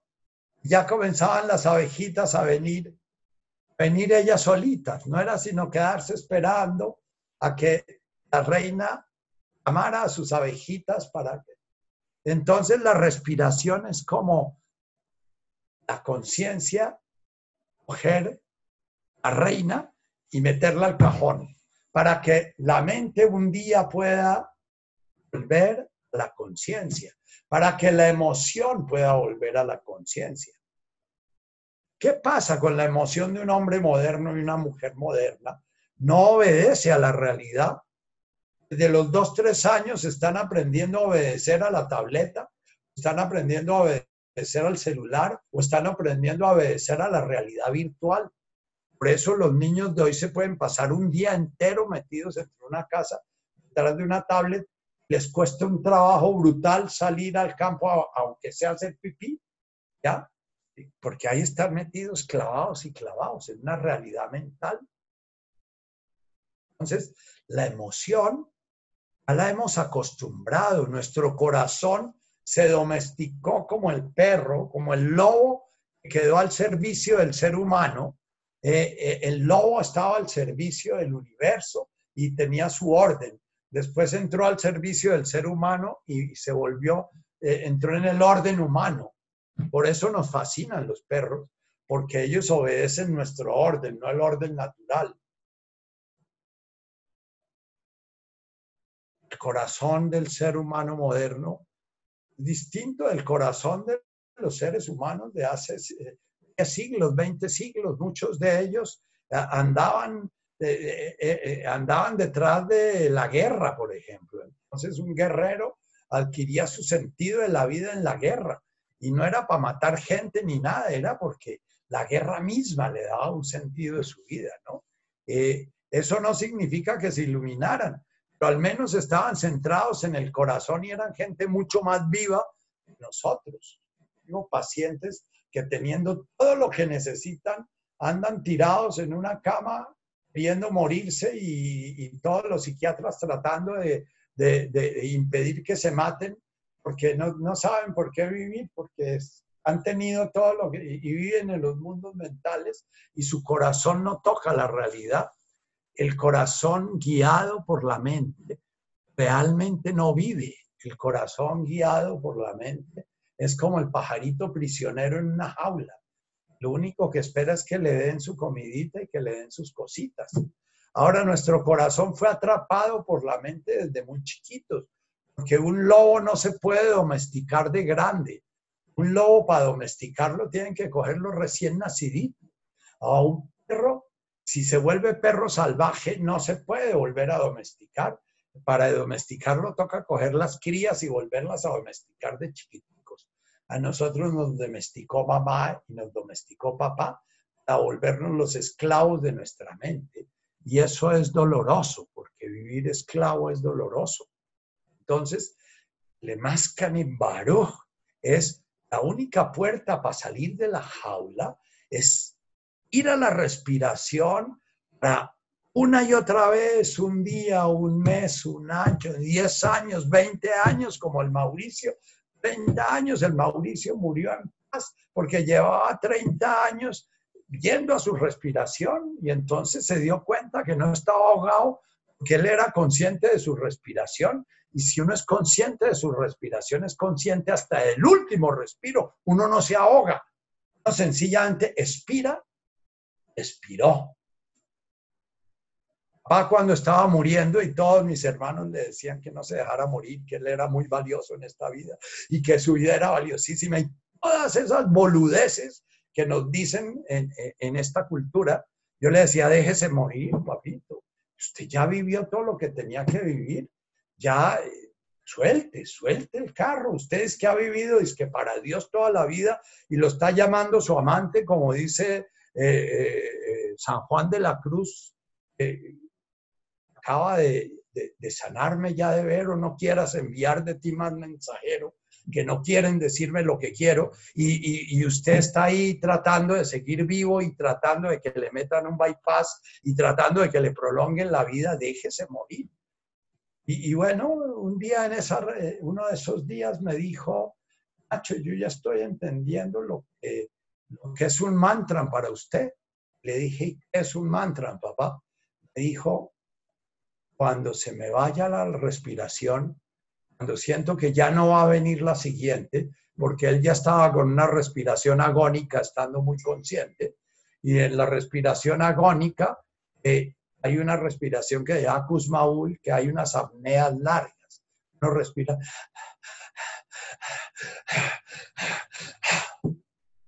y se apaga el radio como por cinco o cuatro minutos. La gente cree que ya se murió y luego arranca otra vez. Esa respiración se siente, se siente también cuando uno ha tomado mucho yaje. Entonces uno siente que ya se murió porque no le llegó la siguiente inspiración. Y los chamanes dicen que hay que vivir eso, que nadie puede ser chamán si no ha vivido su propia muerte. ¿no? Y entonces papá me, dijo, cuando me viene la apnea del Kuzmaul, resuena dentro de mi cabeza y en mi corazón la palabra amén. Así es. Entonces le dije, sí, papá, eso es un mantra. Un mantra es un sonido, lo lleva usted al presente y lo lleva a ese presente sereno, tranquilo, armonizado en él. Ojalá el camino de cada uno de ustedes sea tan implacable, tan impecable y tan intenso, en el momento de su muerte puedan en su última apnea decir amén gozosamente. Se fue, me voy. Y entrar en ese espacio infinito de la conciencia desencarnada sin estar la conciencia atrapada en su mundo mental. Porque cuando nos morimos y la conciencia sigue atrapada en el mundo mental, no nos damos cuenta que nos morimos. Nos quedamos viviendo como en los sueños. No sabemos qué nos pasa. Estamos sin entender qué pasa porque nuestra conciencia sigue ahí enredada en esa en ese budagaluta que vamos a trabajar en la novena bienaventuranza. Todo el camino que, hago yo en la vida es para poder morir sereno y tranquilo, de tal manera que sienta que mi vida dio su fruto. Y el fruto es, pude al menos enseñarle a las personas que me están acompañando a morir que uno no debe luchar en la vida con nada, y con la muerte. Pero ese es un camino y estamos comenzando a caminar ese camino en el Weihum, Le Maskani Baruch, Voy a seguir insistiendo en todos los demás pasos de este camino, en este paso, porque sin este paso no se hace camino. Sin este paso no se genera la paz, ciencia necesaria para hacer el camino. Hay que esperar que termine la inspiración para comenzar la inspiración. Esperar a que termine la inspiración para comenzar la inspiración. La mayoría de seres humanos modernos son ansiosos y no terminan de inspirar, no terminan de aspirar, pero sienten codicia de que algo se les va a ir y arrancan la inspiración antes de que termine la inspiración. La mayoría de seres humanos modernos ni siquiera conocemos nuestra respiración. No sabemos cómo es la respiración natural porque apenas observamos la respiración, pierde su automatismo y la comenzamos a controlar. La respiración es un fenómeno biológico maravilloso porque es el único fenómeno biológico que controlamos. Nosotros no podemos controlar la velocidad de nuestro corazón ni la fuerza de la palpitación de nuestro corazón, ni la velocidad de nuestro estómago, ni la fuerza con que el intestino grueso expulsa el bolo fecal. Nada de eso lo podemos controlar. La mayoría de nosotros somos estreñidos porque queremos controlar lo incontrolable. Entonces, el intestino grueso sí lo podemos detener porque nos enseñaron de chiquitos a no cagar, sino cuando toca cagar. Entonces, desde muy chiquitos aprendimos a controlar nuestros esfínteres. Entonces, podemos aguantar, pero no podemos inducir. Entonces, tomamos laxantes, tomamos, eh, comemos frutas para poder aflojarnos, etcétera, porque el, el, control de la realidad nos lleva a inspirar más de lo que necesitamos, a no poder orinar, a no poder defecar, a no poder soltar. Entonces, parte de este camino es comenzar a relacionarnos con nuestra relación como un niño, con nuestra respiración como un niño curioso, amablemente, cariñosamente. Entonces me siento en cada meditación, eh, eh, pongo una hora, pongo 20 minutos, media hora, una hora, la hora que ustedes quieran poner, no la pongan rígida, pongan un tiempo, porque si no su ego a la tercera respiración va a sentir que ya meditaron mucho Ustedes tienen que poner a su ego enlazado. El tiempo es el reino del ego. Esto, esto es el instrumento fundamental del ego, el reloj. Ustedes me han visto mirar el reloj varias veces porque si me encarreto, mi ego queda de vacaciones, entonces llegan las nueve y ni me he dado cuenta que llegaron las nueve. Entonces, cuando nos salimos del reino del ego, el tiempo deja de ser nuestra prisión Nosotros vivimos prisioneros. si nos ponemos a meditar en media hora, vamos a estar la media hora peleando porque no llega la, la alarma para decirnos que nos levantemos. Vamos a comenzar a meditar cuando la alarma suene cuando no la esperábamos. Porque nuestro ego no estaba a estar esperando cuánto tiempo habrá pasado. Que la mente es el espacio del tiempo. El cuerpo no tiene tiempo. Por eso cuando nos dormimos no hay tiempo. Cuando nos dormimos se duerme la mente. El cuerpo sigue vivo. Se duerme no toda la mente, se, duerme la mente egoica, se duerme ese permanente talabartero que está tejiendo, que está cosiendo y que está generando imagen del yo. Por eso los sueños a veces tienen mucha, mucha, mucha más libertad que la vigilia. Entonces, amable y amorosamente vamos a Huihum Lemaskani Baruch, Bashmaya, esta manera, cuando estamos centrados en nuestra respiración, comenzamos, podemos comenzar a percibir el aroma del orden que hay en el universo, el aroma de que podemos estar en paz en este universo, que los microbios no son nuestros enemigos y que el futuro no es nuestro enemigo y que las bacterias no son nuestros enemigos y que los perros no son nuestros enemigos y que, y que los prójimos no son nuestros enemigos. Ilhoni Malkutah Dashmaya. Malkutah Dashmaya va a volver a ser nombrado en, en la octava bienaventuranza. Implica el poder comenzar a vivir el reino, lo manifiesto, que no lo vivimos, vivimos el reino mental, vivir el universo que se nos dio poder vivir en ese universo del cual somos parte nosotros, en parte integrada.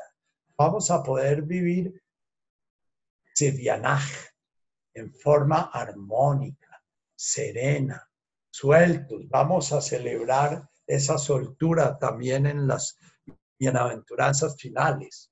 Pero hay que trabajar primero en el amarrarnos amarrarnos y centrarnos para poder tener el, el, sabor, el olor del reino, para crear hambre y sed y pasión por conseguirlo. Hoy yo los voy a invitar a compartir una meditación muy bella que estamos haciendo, los que estamos haciendo el taller de Richard. Es una meditación que precisamente gira alrededor de lo que Richard llama el ahora. Él dice, mandala es donde está la mente, la imagen del yo, la imagen, la imagen de mí mismo, la imagen de los demás, la imagen del futuro, la imagen del pasado, la imagen de la realidad, la imagen del coronavirus, la imagen de... Entonces nosotros vivimos perdidos en esas historias, ¿no? Entonces él dice, la única posibilidad es ir al centro. El centro está en nuestro, en la hora, la sensorialidad. Y él nos dirige una meditación magistral. Richard para mí es un hombre despierto y ha sido un hombre profundamente valioso en mi camino. Y me quito el sombrero en su presencia y cada vez que he podido compartir en un grupo presencial con él, siento la fuerza que tiene una persona presente, porque una persona presente tiene una fuerza. Ustedes puede que la sientan en esta imagen bidimensional. Eh, eh, yo la siento realmente. No sé si es porque lo conozco tanto a él o porque a pesar de la mente es un vehículo de comunicación. La ha tenido que usar todo hombre que despierta, tiene que usar la palabra y la mente para comunicar su despertar para comunicar su salida de la mente. Entonces, eh, les voy a compartir este, esta meditación. Cierren sus ojos, céntrense su respirar, suéltense el arrullo esta guía. Eh, cuando tenemos una guía nuestra atención va fácilmente donde nos lleva la guía. Al principio necesitamos que nos lleven de la mano como cuando aprendemos a, a caminar. Entonces déjate llevar de la mano sereno y tranquilo.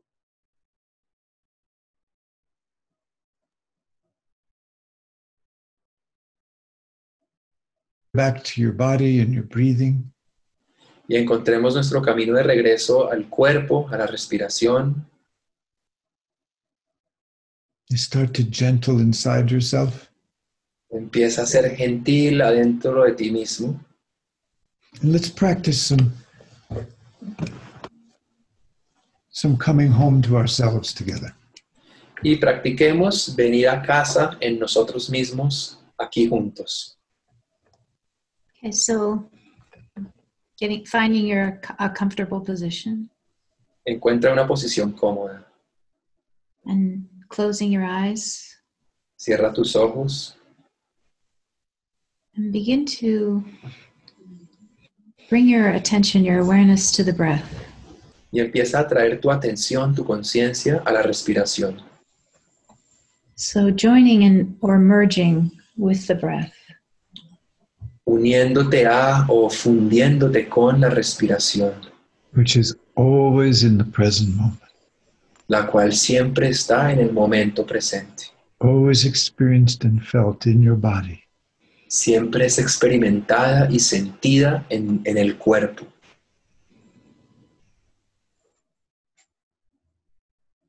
And imme- immediately, as you bring your awareness to the breath, you can begin to sense a spaciousness. Tan pronto como traes tu atención a, a la respiración, puedes empezar a sentir eh, una espaciosidad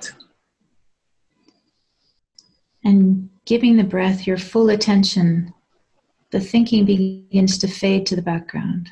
y al darle toda tu atención a, la respiración, el pensamiento empieza a quedar de fondo.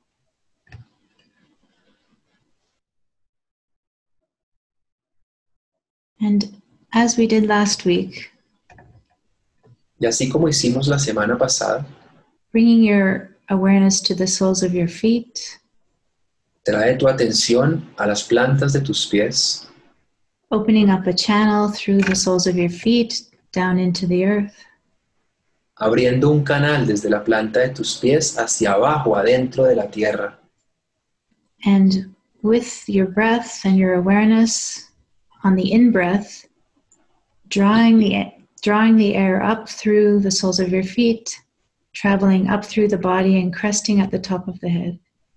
Con tu respiración y con tu atención, inhala, deja que el aire suba por, por tus pies y suba por el cuerpo y como una ola llegue a su cresta en la parte de arriba de tu cabeza.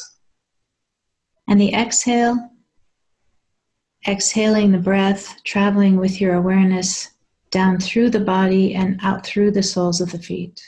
Y en la exhalación, permite que el aire baje por tu cuerpo de nuevo y salga de la planta de tus pies. So the breath becomes like a gentle wave, Entonces la respiración se vuelve como una ola suave, traveling up through the body like the wave cresting on the shore. subiendo por tu cuerpo como la ola que alcanza su cresta en la orilla. And the exhale is the wave receding back into the ocean. Y la exhalación es la ola que regresa al océano. And as you find your rhythm with the wave, Y a medida que encuentras tu ritmo con la ola, every exhale is an opportunity to just relax, let go. cada exhalación es una oportunidad para relajarte, para soltar. We're dropping into our interior landscape. Estamos entrando en nosotros mismos, a nuestro paisaje interior. So as the breath travels up through the body, just beginning to notice any tension, contraction, or holding in the body. A medida que la, que- la respiración sube por tu cuerpo, solo empieza a notar cualquier tensión, cualquier lugar donde estés agarrando algo, cualquier tensión en tu cuerpo. And every exhale, just inviting yourself to relax, release. Y en cada exhalación, invítate a relajarte, a soltar. Whatever sensation of holding or tension, on the exhale, just inviting it to relax. Cualquier sensación de aferre o de tensión, en la exhalación solo invítate a relajar. And it's a gentle deepening, Es un profundizar suave into the basic ground, the basic field. profundizar hacia el territorio básico, hacia el campo básico, this space that is always present and always supporting us. este espacio que siempre está presente y siempre nos está apoyando. And we're able to relax into it. Y podemos relajarnos en él, into the present, into the now. en el presente, en el ahora.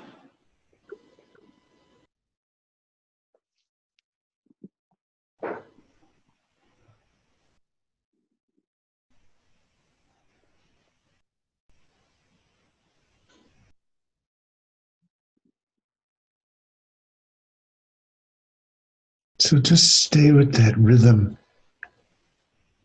Solo, per- solo permanece con este ritmo, bringing the breath of life up through your feet to the top of your head and then back down through the body. trayendo la respiración de la vida hacia arriba desde la planta de tus pies hasta tu cabeza y luego volviendo a bajar por tu cuerpo. And when the mind pulls you away into some form of thinking that's not supporting staying present in your body, just notice that.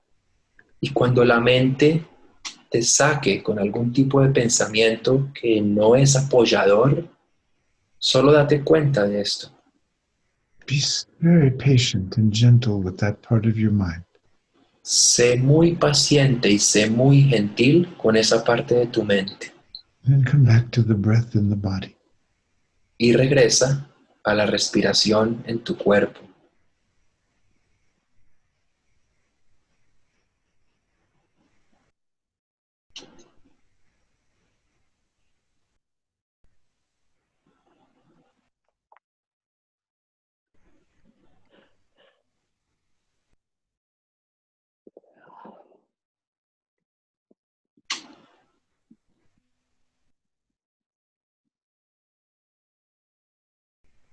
So now I invite you to imagine Ahora te invito a que imagines that you're sitting at the center of the mandala. que estás sentada en el centro de la mandala, You're sitting right on the now, sentada justo en el ahora, which is where we always are. que es donde siempre estamos. But you've brought your attention to your breathing. You're feeling the breathing in your body. Has traído tu atención a la respiración, estás sintiendo tu respiración en tu cuerpo. This right now. Esto ahora mismo.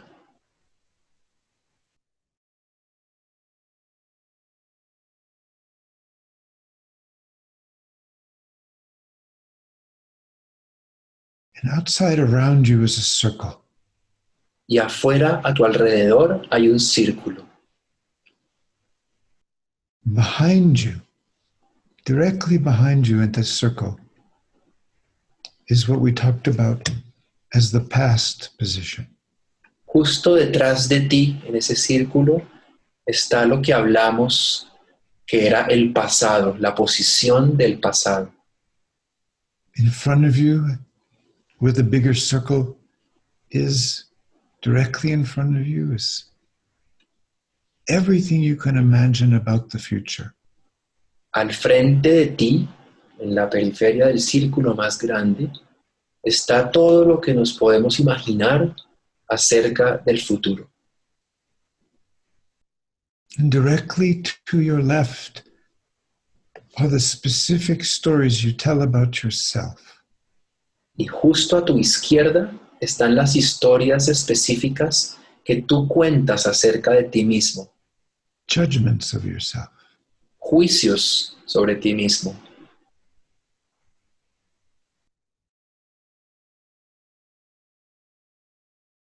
And to the right, 180 degrees opposite from the stories about yourself, are the stories you tell about everyone and everything else. Y a tu derecha, o sea, a 180 grados de la posición donde estaban las historias que te cuentas sobre ti mismo, están todas las historias, juicios y creencias que cuentas acerca de todos los demás y de todo lo demás.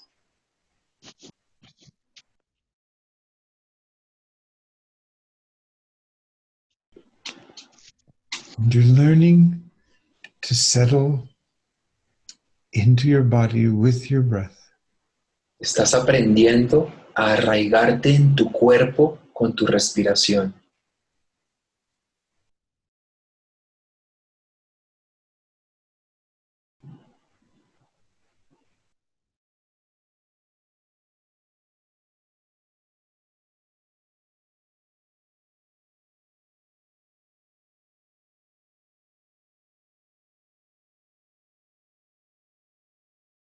But you'll notice when your mind does take you away from the sensation of your body breathing peacefully. Pero te darás cuenta cuando tu mente te saque de la sensación de tu cuerpo respirando en paz. Maybe you notice that you're comparing the experience you're having now to some previous experiences of meditation or guided meditation. Quizás te des cuenta de que estás comparando esta experiencia que estás teniendo ahora con experiencias previas que has tenido en meditaciones guiadas. You're not really feeling this breath right now. Entonces no estás realmente sintiendo esta respiración ahora. You've been invaded by the past and you're comparing. Has sido invadido por el pasado y estás comparando. And if it feels as good as the past, maybe you feel satisfied. Y si se siente tan bien como el pasado, entonces quizás te sientes satisfecho. If it doesn't feel as good as what you remember, then you're dissatisfied. Si no se siente tan bien como lo que recuerdas, entonces estás insatisfecho. There's no dissatisfaction in the present moment. No existe insatisfacción en el momento presente, But there is a fullness pero hay una plenitud and aliveness, y una vitalidad deeper and deeper. cada vez más profunda.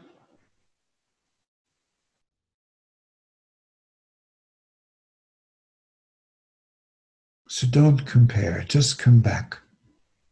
Entonces no compares, solo regresa to this breath, a esta respiración, the wave traveling up the body and then down through the body. la ola subiendo por tu cuerpo y volviendo a bajar por tu cuerpo, Relax. Relajada. any tension, Relaja cualquier tensión, but most of all, relax the need to understand. pero sobre todo, relaja la necesidad de entender.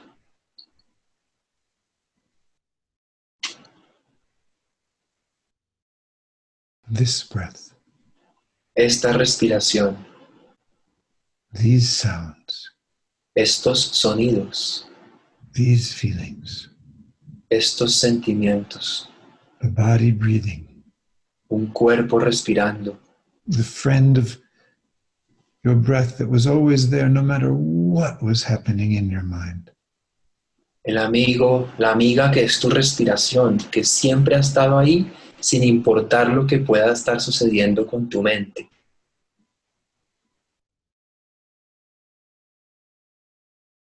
Maybe you feel a tug to your left and your mind is saying something like, I don't understand. I don't, don't know how to do this. I'm not good enough. Quizás te inclinas un poquito hacia, hacia tu izquierda porque la mente está diciendo, no entiendo, no sé cómo hacer esto, no soy lo suficientemente bueno. Ah, oh, these, now I'm telling myself me stories. Ah, me estoy echando a mí mismo historias acerca de mí mismo. Feel your body. Siente, siente tu cuerpo, come back. regresa, Come home. regresa, Start again. comienza de nuevo.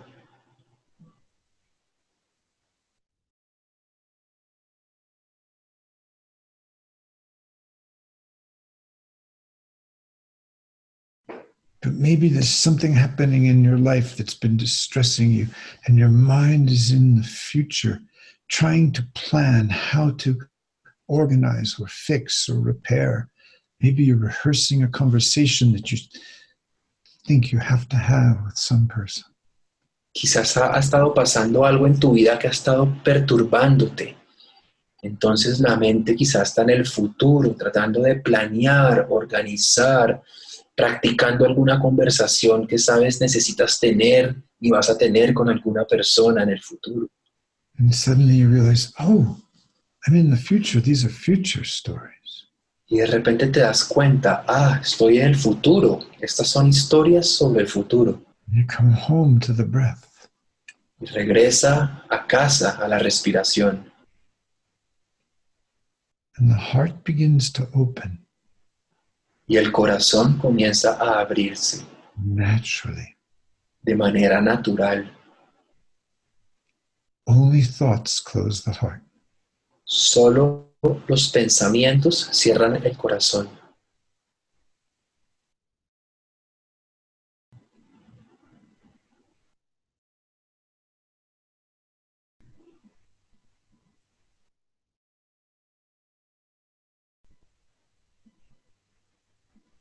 Maybe you're judging what's happening. This isn't a good meditation.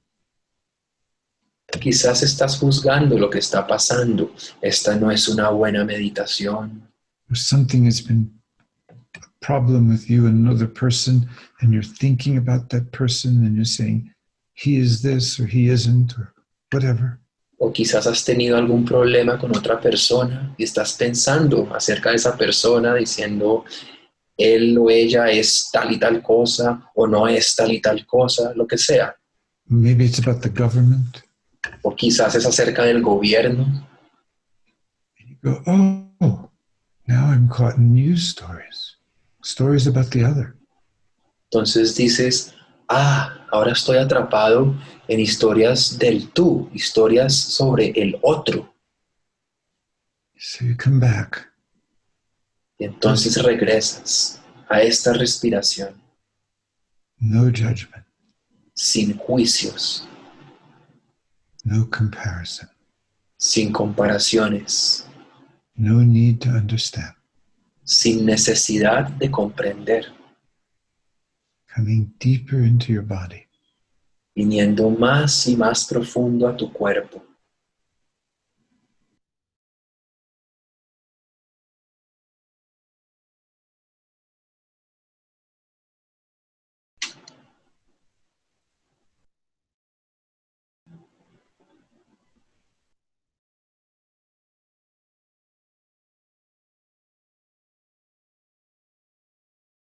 This is a practice. Esta es una práctica.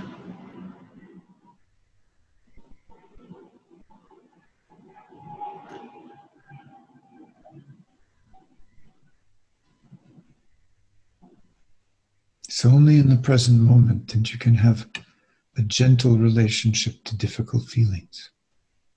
Es solo en el momento presente donde puedes tener una relación gentil con sentimientos difíciles. And in the present, in our bodies, there are no thoughts. Y en el presente, en nuestro cuerpo, no hay pensamientos, just awareness. solo conciencia. And this awareness is deeply intelligent. Y esta conciencia es profundamente inteligente. It understands the interconnectedness of everything. Entiende la interconectividad de todas las cosas. Until we're in our hearts, in our bodies, in the present moment, we cannot see the, the right path, the Hasta- best path. Hasta que no estemos en nuestro cuerpo, en nuestro corazón, en el momento presente, no podemos ver el camino correcto, el mejor camino.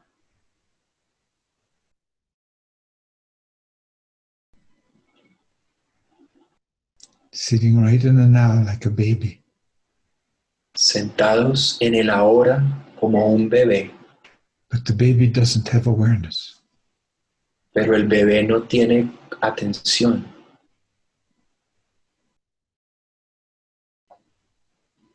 Its awareness is undeveloped. Su atención o su conciencia aún no está desarrollada.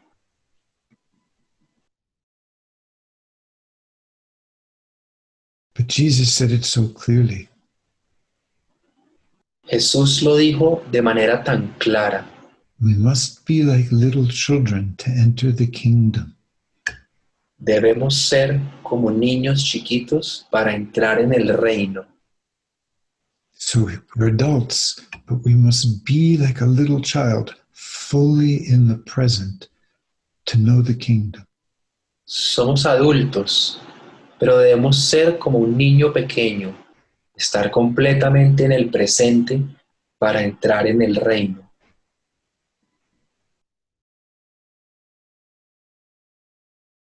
Little children know past. Los niños chiquitos no tienen pasado. Little children know future. Los niños chiquitos no hay futuro. Little children know judgment of themselves or of others. En los niños chiquitos no hay juicios acerca de sí mismos o de los demás.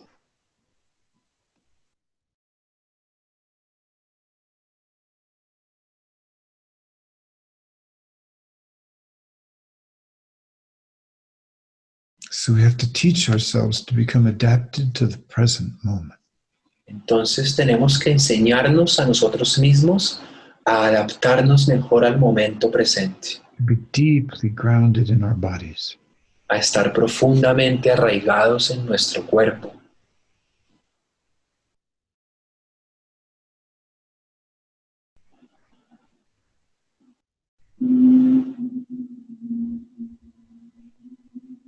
Gently, softly, with a smile, start over.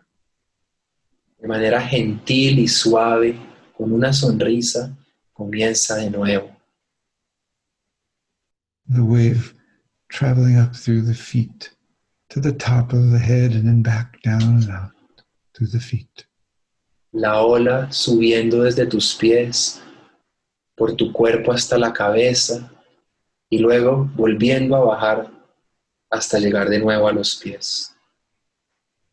And gradually, the continuous activation caused by thinking, the muddiness caused by thinking, slowly subsides.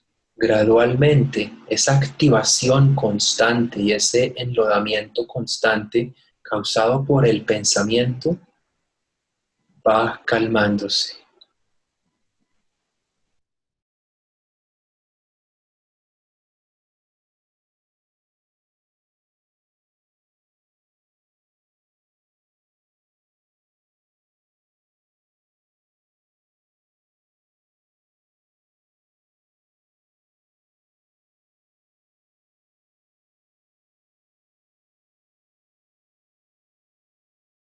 So realize, deeply realize we only have the present moment. Sé consciente de manera profunda que solo tenemos el momento presente, You're always in the center of the mandala, or you're lost in the me, you, past, and future stories. siempre estás en el centro de la mandala o estás perdido en historias del yo, del otro, del pasado o del futuro.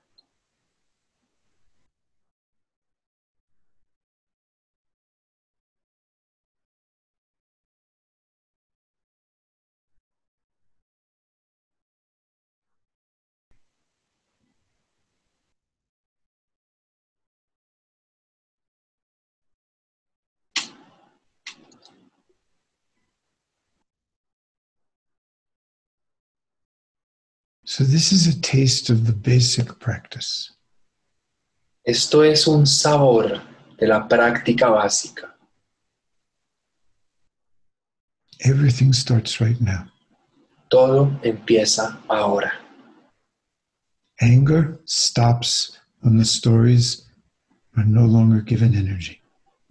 La rabia se detiene cuando las historias, cuando a las historias ya no les damos energía. And gradually we become capable of holding fear instead of being ruled by fear. y gradualmente nos vamos volviendo capaces de sostener al miedo en vez de ser gobernados por el miedo.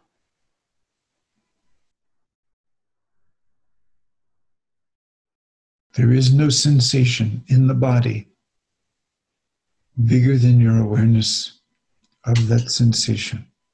No hay sensación en el cuerpo que sea más grande que tu conciencia de esa sensación,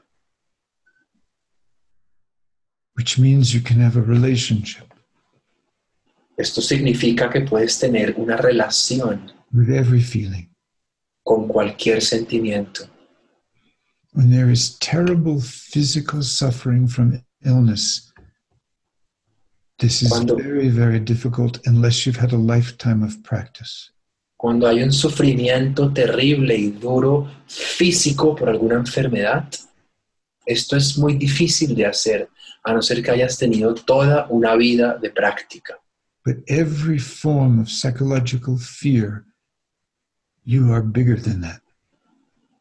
Pero toda forma de miedo psicológico, tú eres más grande que eso. And the softer you touch it, touch the fear, touch the abandonment, touch the betrayal, touch the loneliness, the softer you touch it, Y entre más suave lo toques, entre más suave toques el miedo, el abandono, la traición, la soledad, entre más suave lo toques, the softer it touches you. más suave este sentimiento te toca a ti. Touch fear softly Toca al miedo suavemente, with love and compassion, con amor y con compasión, and it will turn into softness and openness. y se volverá suavidad y apertura. Touch loneliness softly, gently, Toca la, la soledad suavemente, gentilmente, and then you will feel that you're part of everything. Y entonces sentirás que eres parte de todo. Stop the stories. Detén las historias. Become light workers, love workers. Vuélvete un trabajador de la luz, un trabajador del amor. No one can close your heart but your own mind. Nadie puede cerrar tu propio corazón salvo tu propia mente. Decide that you'll spend the rest of your life slowly digesting every story that closes your heart whenever it happens. Decide que vas a pasar el resto de tu vida lentamente digiriendo cualquier historia que cierre tu corazón cuando sea que esa historia ocurra.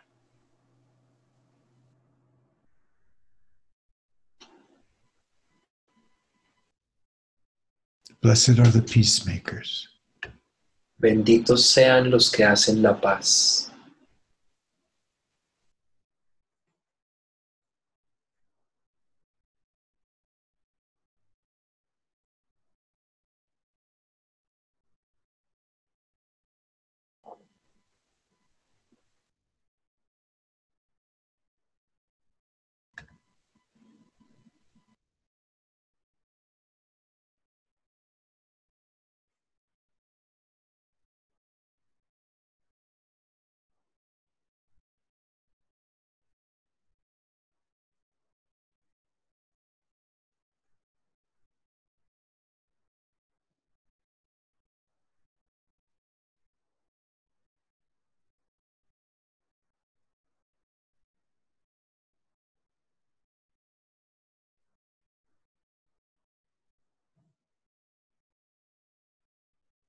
Cuando sea tu momento, abres tus ojos. Respira.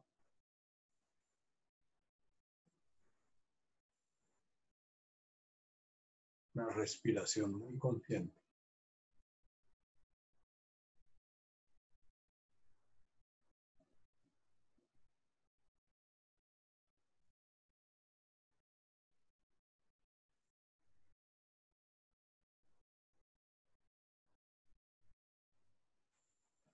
Y te agradezco el haber aceptado la invitación a esta fiestica.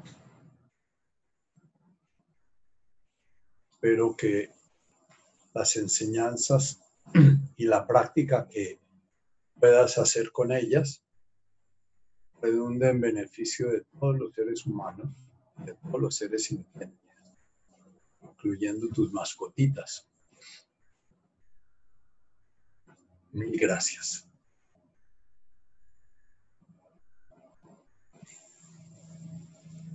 Gracias, Nacho.